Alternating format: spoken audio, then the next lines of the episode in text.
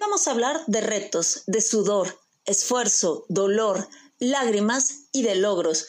Hoy aprenderemos a romper récords, a ganar medallas y alcanzar las metas y trabajar por nuestros sueños. Hablaremos del deporte, del deporte mexicano y la calidad de sus atletas y las ganas de triunfar.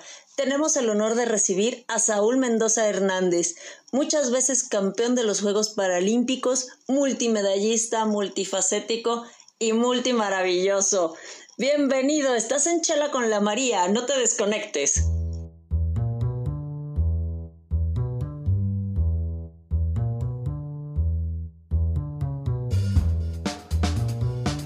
Chela con la María. Ideas, comentarios, consejos y posturas no solicitadas por el público. Chela con la María. Chacotas serias y no tan serias, con variedad de alegres parroquianos. Queda con ustedes María Hermosillo. Salud.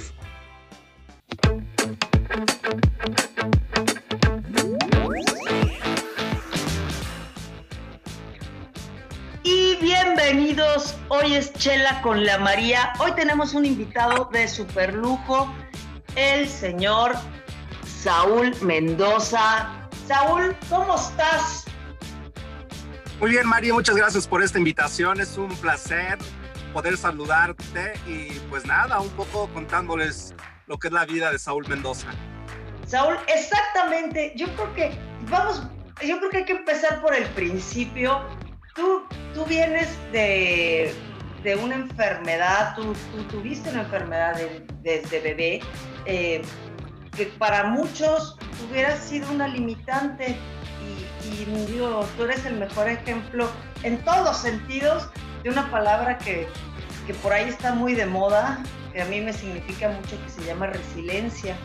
Creo que tú eres el ejemplo perfecto de un ser resiliente y, creo que tuviste también unos papás espectaculares que no te dejaron. Entonces, cuéntame qué onda, Saúl. Oye, Mari, pues yo me, eh, me, siento como sobreviviente de una pandemia, ahora que, que vivimos el C-19 y sigue siendo un caso muy fuerte.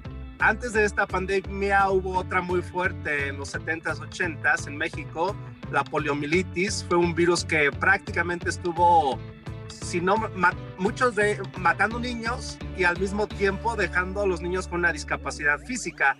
Esta polio es un virus que comienza por la planta de los pies y va avanzando hasta dejar a las personas o a los niños en un estado vegetativo o la muerte. A mí se me detectó a la altura del tórax y eso significa que muchos de los movimientos del tórax hacia abajo son prácticamente nulos. He tenido que desarrollar estos músculos a través de una rehabilitación una rehabilitación dolorosa por tratar de revivir los músculos que la polio me había robado. Pero al mismo, mismo tiempo tuve que crear una filosofía totalmente diferente, en la que mis padres incluyeron bastante, una filosofía en la que la palabra no no existe en mi diccionario, una filosofía en la que si una puerta se cierra del lado derecho, hay miles de oportunidades del lado izquierdo, una filosofía en la que en lugar de estar pensando qué es lo que no puedo hacer, siempre estoy pensando qué es lo que puedo hacer por mí mismo, qué es lo que puedo hacer por la gente que me rodea y ahora con mi carrera deportiva, qué es lo que puedo hacer por México para tener una mejor imagen a nivel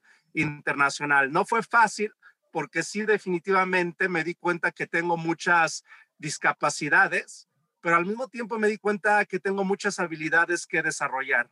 Y probablemente para una persona con una discapacidad física o con la polio es muy sencillo porque solamente tienes dos opciones. O te quedas detrás de una ventana en un cuarto oscuro con las piernas cubiertas o sales y te enfrentas a lo que la vida te vaya dando. Y esa, esa fue mi decisión, salir y enfrentar la vida con muletas, con aparato, enfrentando barreras físicas, enfrentando barreras arquitectónicas e inclusive enfrentando barreras sociales, porque se piensa que una persona con una discapacidad física no tiene derecho a la educación, no tiene derecho a la integración social.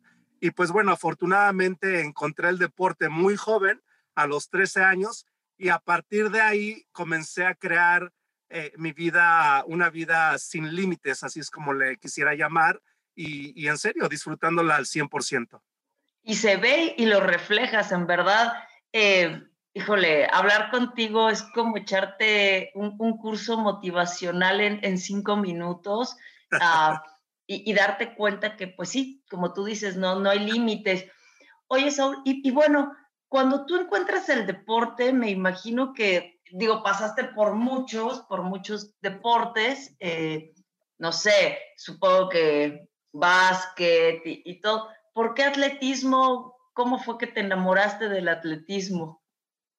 Fíjate que fue bien interesante porque, bueno, yo crecí en la Ciudad de México. En la Ciudad de México hay un programa, una escuela de rehabilitación para niños con una discapacidad física. Te comentaba que hubo una epidemia muy fuerte en estos años. Entonces éramos salones de hasta 20, 30 niños con poliomielitis. Sin embargo, fue un programa bien interesante porque el camioncito pasaba, nos recogía, nos llevaba a la escuela, nos daban de comer, nos daban educación, nos daban rehabilitación y, y el mismo camión nos regresaba a, la, a nuestra casa.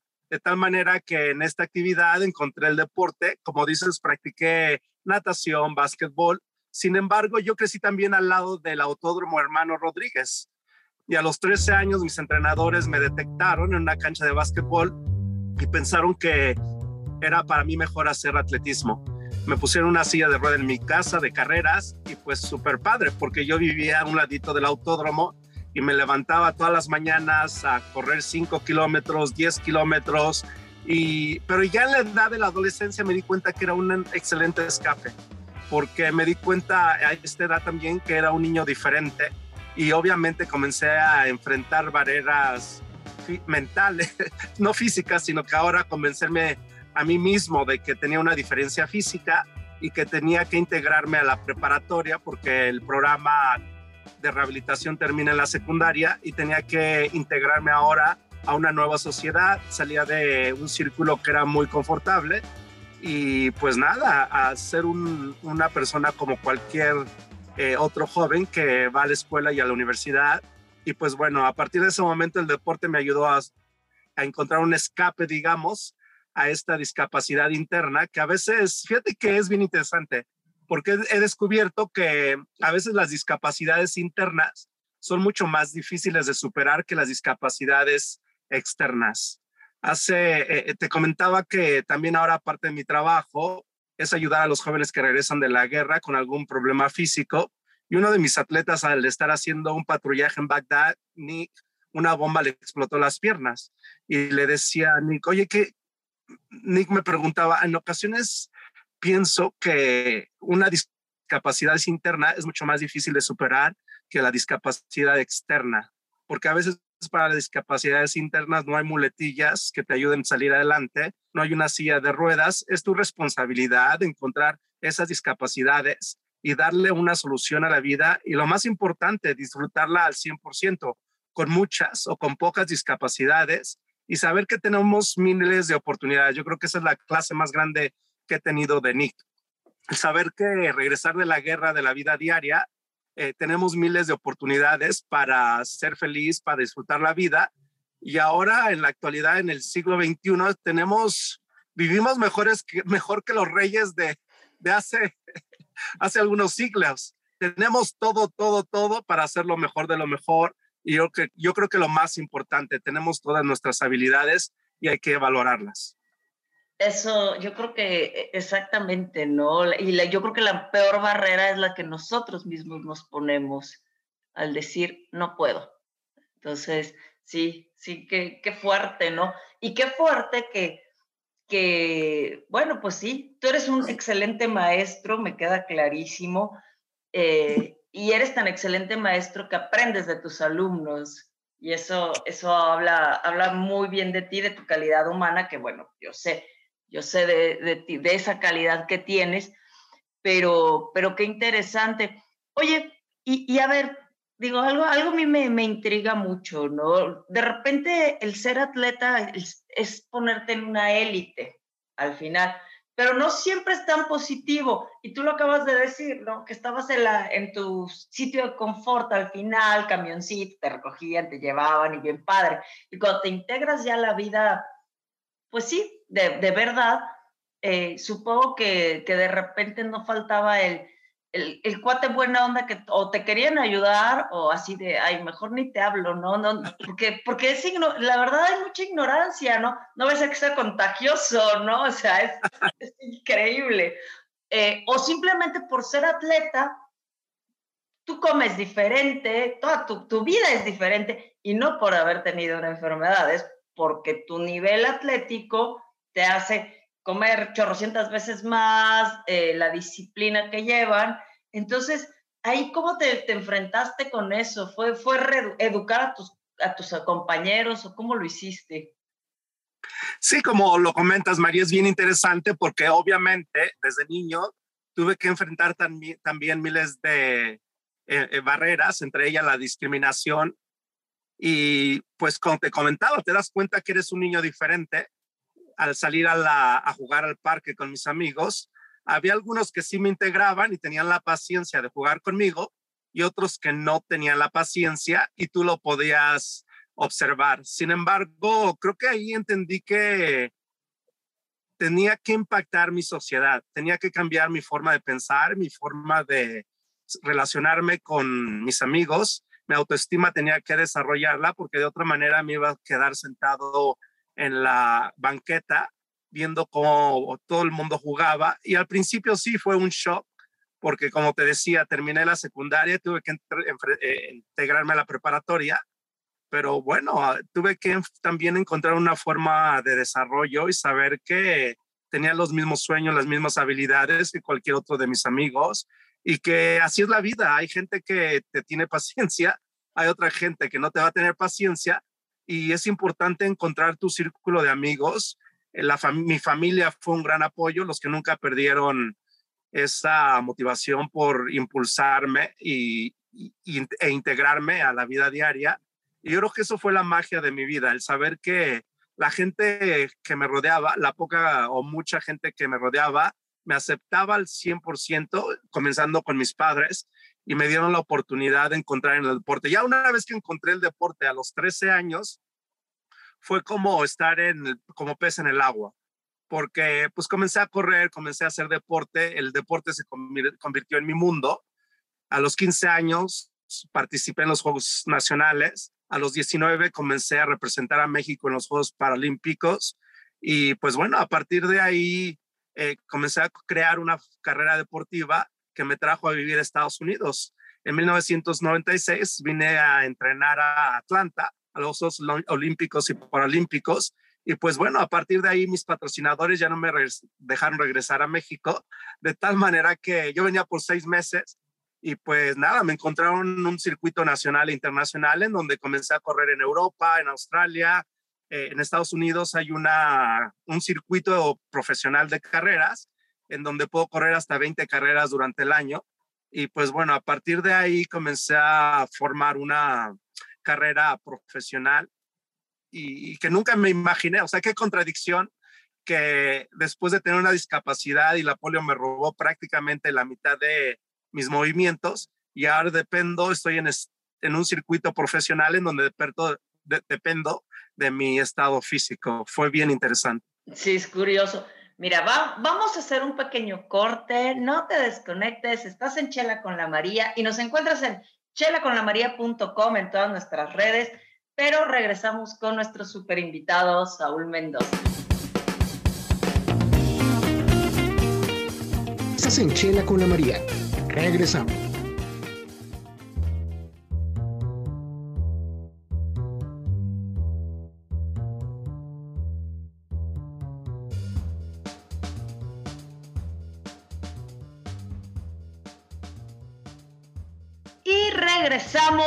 Saúl, cuéntanos, ahora sí, a ver, platícame, empiezas a ser seleccionado nacional y pues la vida cambió completamente. ¿Qué se siente? Cuéntanos, porque yo creo que tengo muchos eh, radioescuchas jóvenes que, que, les gusta el deporte. También les gusta la chela, ¿no? Pero les gusta el deporte. este, eh, dicen que no, está peleado, ¿no? La, la, cebada no está peleada con el deporte, es alimenticia. Pero cuéntame, ¿cómo, cómo llegaste? ¿Qué, ¿Qué, emociones? O sea, ¿qué, ¿qué, pasó por la cabeza de Saúl en ese momento? Ay, pues la, la, verdad es que me siento muy afortunado porque más que encontrar el deporte muy joven, encontré mi pasión. Y una vez que encuentras tu pasión, merece la pena dedicarte al tiempo 100% a lo que haces, porque al final del día es lo que va marcando tu personalidad, es lo que va marcando tus sueños y cada uno de nosotros tenemos sueños totalmente diferentes. Tus sueños, mis sueños, obviamente son, total, son totalmente diferentes, ¿correcto? Entonces estoy yo muy dedicado al deporte, el radio, el radio que estás haciendo es espectacular eh, y me encanta. De tal manera que es bien interesante ver cómo nuestra pasión nos va llevando, cómo nuestra pasión nos va manejando y va sacando lo mejor de nosotros mismos, va sacando nuestro propio éxito. Y yo creo que ahí, ahí es donde comienza la magia, saber que podemos trabajar todos los días para alcanzar nuestros, nuestras metas. Pero yo creo que lo más importante, trabajar todos los días para encontrar realmente quiénes somos y disfrutar la vida al 100%. Entendí, como te decía desde muy pequeño, que, que tengo muchas discapacidades, pero al mismo tiempo tengo muchas habilidades que desarrollar y es a lo que me enfoco todos los días. Claro, ese, ese trabajo, ¿no? El trabajo mental me queda, me queda clarísimo. Eh, yo creo que tú no te ves, me queda, o sea, es obvio que no te ves no haciendo deporte, no, no inspirando, no compartiendo lo que has aprendido. Eh, y pues bueno, el, llegar a, tres Olimpiadas, seis medallas, eso es nada más a, nivel olímpico, ¿no? Porque me imagino que, puta, hasta puedes vender en fierro viejo que venda, ¿no? Las medallas y todos los, o sea, debe de ser una infinidad. Eh, ¿Cuál ha sido eh, el mayor reto eh, en tu carrera como atleta? ¿O, cuál ha sido la, medalla que más has saboreado? Que dices, eh, puta, moría por esta, esta tenía que ser. ¿Qué, qué onda ahí? Fíjate que yo creo que el reto más grande que he enfrentado es cambiar un poco la visión de nuestra sociedad y hacerle entender que una persona con una diferencia física tiene los mismos derechos, tiene las mismas oportunidades y al mismo tiempo tiene mucho que aportarte como persona. Y yo creo que a lo largo de mi carrera encontré que sí lo puedo hacer. Y pues nada, en el 2000, eh, al estar en los Juegos Olímpicos de Sydney, yo creo que fue uno de los momentos más importantes en mi vida porque tuve la oportunidad de no solamente ganar una medalla de oro en los Juegos Olímpicos, sino que impactar a México y saber que el deporte paralímpico o demostrar que el deporte paralímpico eh, es un deporte que impacta a mucha gente, pero al mismo tiempo va a cambiar la vida de nuestra sociedad. Y que en ese sentido tenemos que invertirle, tenemos que ver este deporte como una forma de desarrollo, como una forma de integración social y como una oportunidad de vida para mucha gente, porque de otra manera eh, un porcentaje de nuestra sociedad que tiene una discapacidad física no va a tener la oportunidad de integrarse a su vida diaria. Yo creo que ese fue el momento más impactante en mi vida, el ganar la medalla de oro en los Juegos Olímpicos y probablemente por ahí es como recuerdan a Saúl Mendoza. Oye, si, todo el mundo te googlea, pues sí, claro, lo primero que va a aparecer es eso. Eh, tú, tú traes una misión de vida muy padre, eh, porque al final no solo te quedaste en, el atleta estrella, ¿no? Que, pues, bien podrías haberlo hecho, eh, también, pues sí, eres una estrella, pero hoy compartes mucho de lo que tú, pues todo tu aprendizaje, ¿no? En, tu, en tu largo camino de vida eh, y con muchas, muchas situaciones, hoy lo compartes con, con gente que, como bien lo mencionabas, pues bueno, son excombatientes de guerra. Eh, y bueno, y también das pláticas, ¿no? Que eso, esa es otra parte que también quiero platicarla contigo. Pero, ¿qué te motivó para llegar a trabajar con, chavos así o, bueno, con, ese tipo de, de situaciones, ¿no? Que debe ser súper fuerte. Sí. Pues fue muy interesante porque en mi carrera deportiva yo me juraba que no quería ser entrenador, De hecho, yo estudié diseño industrial en la Metropolitan University, traducido es la UAM Xochimilco, allá en la Ciudad de México. y, y, pues nada, mi sueño era desarrollar, que sí lo hice cuando llegué a Estados Unidos, trabajar con la silla de ruedas en Atlanta, en donde desarrollamos todo tipo de sillas de ruedas, sillas para esquiar en nieve, para esquiar en agua, eh, sillas de uso diario. Y pues bueno, yo, me, yo era el personaje que probaba muchas de estas sillas, especialmente la silla de carreras, en donde comenzamos a hacer estudios aerodinámicos y trabajar en sillas que pudieran ser eficientes de acuerdo a las medidas de cada atleta. Tuve que cambiarme de Atlanta a Teja y pues bueno, comencé a desarrollar otras oportunidades. El programa militar detectó mis habilidades, me detectó como entrenador y sí, a partir del 2012 comencé a trabajar directamente con los jóvenes que regresan de la guerra con algún problema físico. Al mismo tiempo, Texas Paralímpicos me comenzó a invitar a entrenar chicos que también tienen una discapacidad física y que queremos que vayan a la universidad, sean unos, eh, unos héroes de la vida diaria. Por las dos vertientes se me dio la oportunidad de ser entrenador y pues lo hago un poco más como trabajo voluntario, porque lo trato de incluir en mi vida diaria y porque sigo aprendiendo. Yo creo que es una manera increíble de aprender, no solamente lo que es el deporte, sino la filosofía del ser humano. Y esa es la gran oportunidad que he tenido, saber que sí soy un atleta de alto nivel, pero no podemos quedarnos en un pedestal, digamos. Al final del día somos seres humanos seguimos viviendo las adversidades de la vida y hay que seguirlas superando. Entonces yo creo que a través del ser entrenador de los jóvenes que regresan de la guerra, primero de los marines, fuerzas especiales y ahora, y ahora de la Armada de los Estados Unidos, pues es una continuidad de lo que ha sido mi carrera y dentro de ello he, visto muchas historias, muchas historias de vida que me siguen inspirando. Creo que una de las historias más impactantes de, de esta experiencia, eh, que es un, un, familiar muy lejano del director de cine del Toro. Este, yo tengo a Joe del Toro y él, es, él vive aquí en Estados Unidos, Fuerzas Especiales, también a estar en Bagdad. Él, le hicieron un, un ataque, digamos, a su camioneta y él tuvo quemaduras al 100%. Tuvieron que regresar a los Estados Unidos prácticamente envuelto en vendas, pero él, él tiene un hijo, entonces en el momento él describe este momento como el momento oscuro, cuando tuvo que ver a su hijo nuevamente, y, y pues nada, abrieron, él está en el hospital, entró su hijo, él con muchas vendas, comenzó a hablarle a su hijo, y él le preguntaba, ¿eres tú, papi?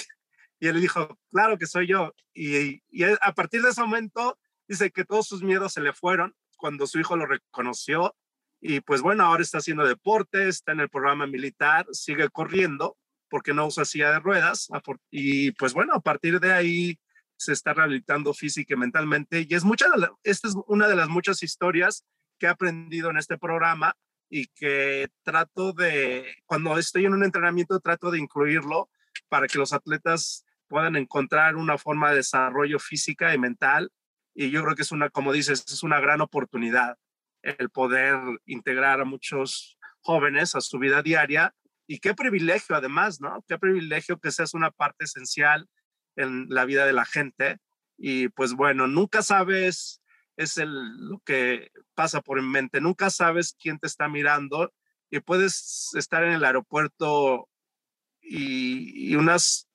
joven deprimida por alguna razón te ve pasar o un joven deprimido y dices, bueno, si él puede eh, en una silla de ruedas llevar una vida plena, ¿por qué yo no? Y es mucho de los mensajes que tratamos de incluir en la vida diaria. Híjole, tienes la boca llena de razón y, y, tienes un gran, gran corazón porque, porque si bien es, es, es cierto todo lo que dices, muchas personas se, se, amargan, ¿no? Por, por las situaciones de, ay, yo, el, clásico, yo por qué no tengo, yo creo que esa, esa palabra eh, para ti no existe, eh, me, me, queda clarísimo, como bien lo dijiste, que el no no existe. Eh, y, tienes un corazón de oro, ¿no? Y el compartir con, con otros eso, pues habla de tu super calidad de, superhéroe que, que, llevas, porque en verdad eres un superhéroe. Vamos a otro pequeño cortecito, no se desconecten, están en Chela con la María y con nuestro superatleta Saúl Mendoza. Estás en Chela con la María. Regresamos.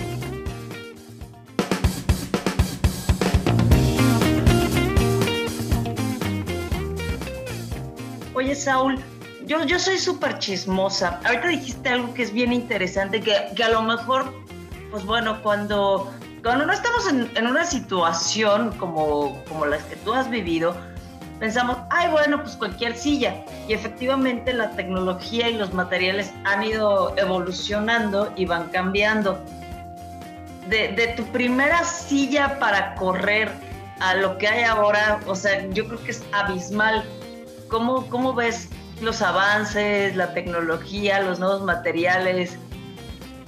Sí, bueno, la verdad es que en 1988, cuando hice mis primeros Juegos Paralímpicos, mi silla pesaba, eh, mientras la silla de mis competidores pesaba 10 kilos, la mía Made in México pesaba 20 kilos y pues nada, contento de competir con los mejores del mundo, pero sí definitivamente había una diferencia abismal entre la tecnología que teníamos en nuestro país y la tecnología en México. En la actualidad, una silla de carreras que están diseñadas específicamente a las medidas antropométricas de cada persona pesa alrededor de 8 a 9 kilos. Hay sillas ya de fibra de carbono, usamos el mismo material como las ruedas que usan en el Tour de Francia.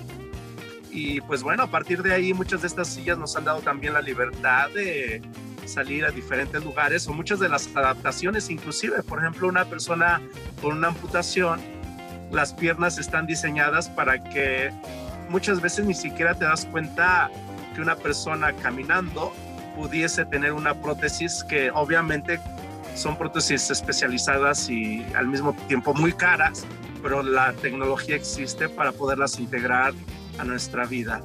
Eh, obviamente el material, regresando un poco a la silla de ruedas, se ha hecho mucho, mucha investigación y trabajo para que estas sillas lleguen a alcanzar altos niveles en donde inclusive la fábrica de autos Honda y BMW ya están diseñando sillas para sus atletas patrocinados, sillas de fibra de carbono, una aerodinámica muy especial. Entonces es un momento crucial en el deporte porque las fábricas están muy interesadas en ayudar a los atletas y eso, eso ayuda a cambiar definitivamente el deporte y es un paso muy fuerte. ¿Tú cómo ves a, a, todos los atletas ahorita que están compitiendo de seleccionados mexicanos? ¿Tú cómo ves? Nada, primero yo creo que agradecerles por el esfuerzo que han hecho porque el entrenar a través de la pandemia no ha sido sencillo, han tenido que encontrar nuevas formas de desarrollo. Muchas gracias por su representación en los Juegos Olímpicos y yo creo que cada uno de los atletas es un ejemplo claro de fe, dedicación, esfuerzo, perseverancia y que así como los atletas que han ganado medallas en este momento, como taekwondo y atletas como la gimnasta que nos está representando muy bien en este momento. De esa misma manera, siempre he creído que como mexicanos tenemos la fuerza, tenemos la visión de ser lo mejor de lo mejor en lo que hacemos. Hay muchas empresas también en México que nos estamos esforzando por competir a nivel internacional con marcas que traen un sistema totalmente diferente al de nosotros. Sin embargo, yo creo que en lo más profundo de nuestro interior nosotros tenemos esa capacidad de éxito y, da, y ganar la medalla de oro en la, vida, en la vida diaria y en la vida corporativa y no desistir. En nuestro, en nuestro último corte hablábamos de la terribilitis, que a veces nos estamos quejando de que no tenemos esto, que no tenemos lo otro, pero si nos vemos en un espejo tenemos todo para hacerlo mejor. Tenemos visión, podemos correr, podemos levantarnos, nuestro cuerpo está al 100% y eso no tiene ningún, no tiene valor. Recuerdo mucho, estaba leyendo un reportaje de Steve Jones, quien eh, diseñó el teléfono precisamente de la manzanita, Así es. Y desafortunadamente él acaba de morir hace algunos años de, de cáncer. Y en el último momento él escribió algo bien impactante en donde decía, puedo comprar la mejor casa del eh, mundo, el mejor auto, pero no puedo comprar mi libertad física, que sería en este caso el, este, estar sano. Y pues yo creo que esa es la clase la más grande que nos ha dado, el saber que tenemos un cuerpo que vale millones de dólares, si así lo queremos ver, y que nos ayuda a encontrar una forma de desarrollo que nos encuentra un camino que podemos revanzar todas estas barreras. Sí, sí, pues sí, la, la, limitación y además mientras tienes salud, eh, pues es lo que creo que marcaría mucho más. Pues tienes que aprovecharlo, no hay otra. Y, y te quiero hacer una pregunta así. Cuando tú das los cursos, te dedicas mucho a esa chamba de dar cursos de eh, ¿cuál ha sido tu mejor experiencia en, esos cursos? ¿Qué ha pasado por ahí? Fíjate que he tenido muchas buenas experiencias.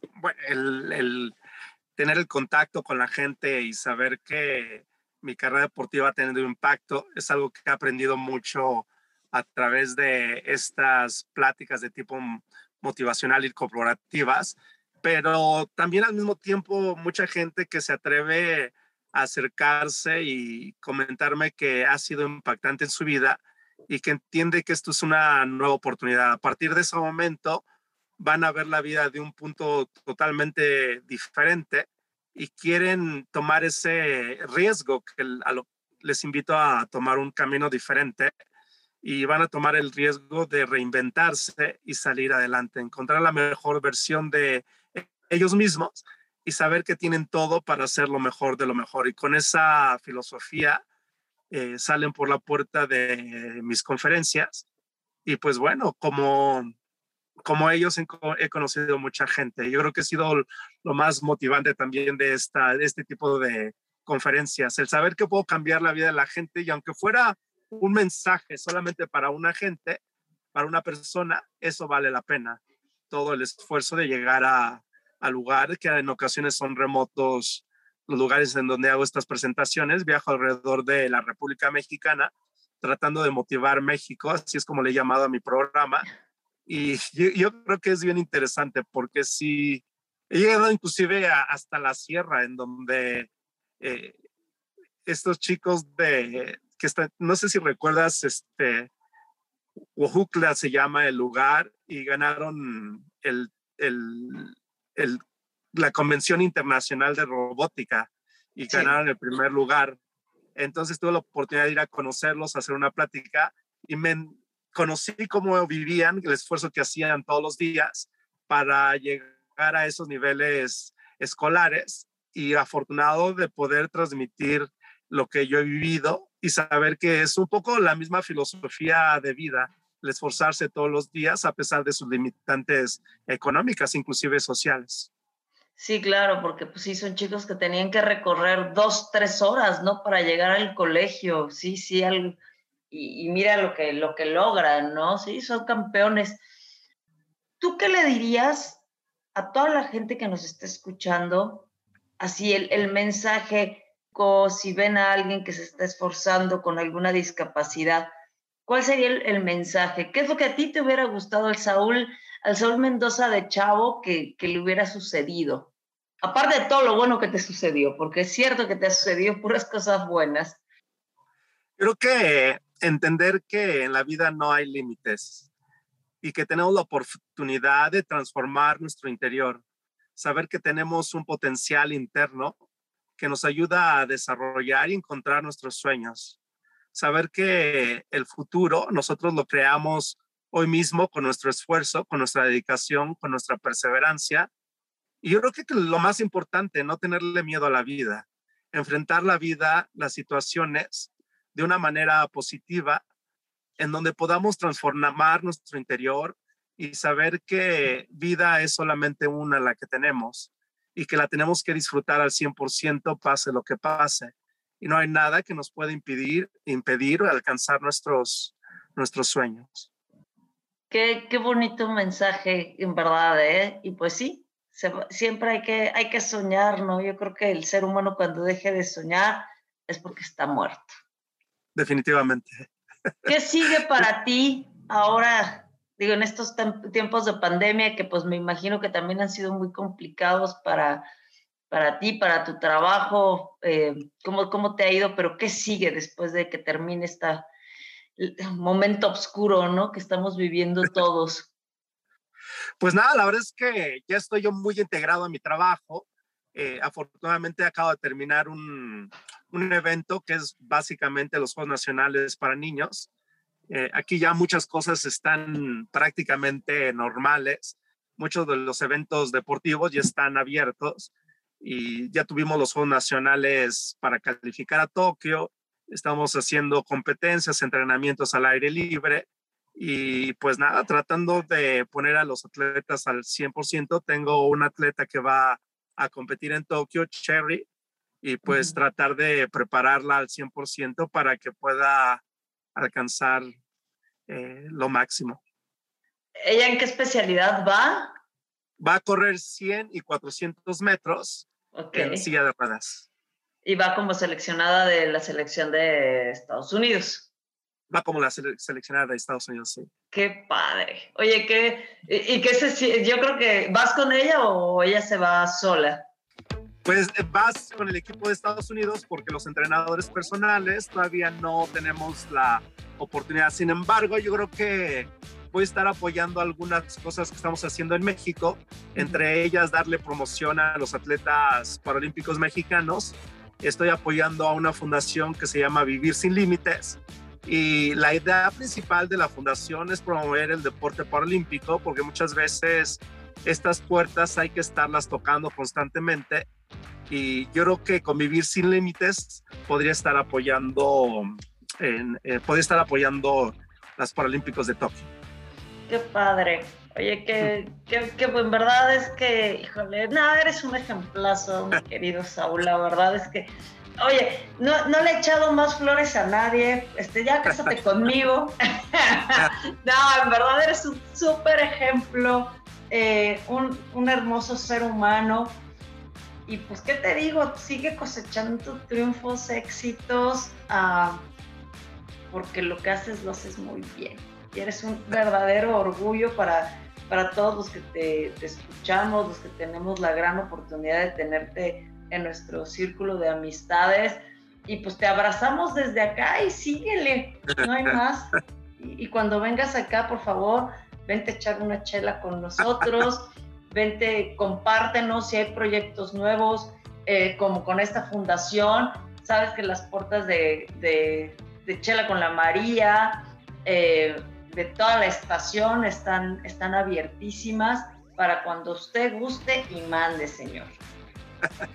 Ay, pues al contrario, muchas gracias por esta oportunidad de compartir lo que es el deporte paralímpico.